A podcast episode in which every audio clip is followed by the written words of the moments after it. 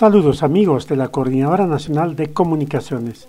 Ante la posible segunda ola del COVID-19 que se viene en la ciudad blanca de Arequipa, el gerente regional de salud ha propuesto la ampliación del toque de queda a partir de las 8 de la noche hasta las 4 de la mañana, restricción en el transporte, atención a los mercados. El jefe del comando COVID de Arequipa, el doctor Percy Miranda, dijo, según las evaluaciones, los contagios pueden darse en las playas, luego en las fiestas de Navidad y Año Nuevo, pero recomendó evitar salir con los niños a las calles.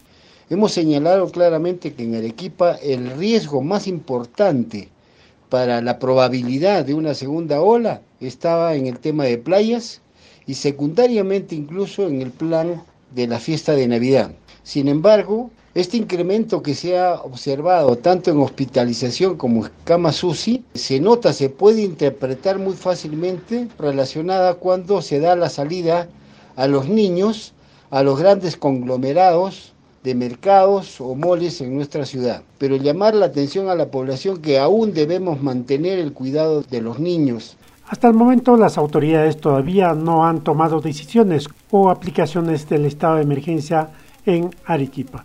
Desde Radio Yarabí, Arequipa, para la Coordinadora Nacional de Comunicaciones, informó Andrés Javier Mamani.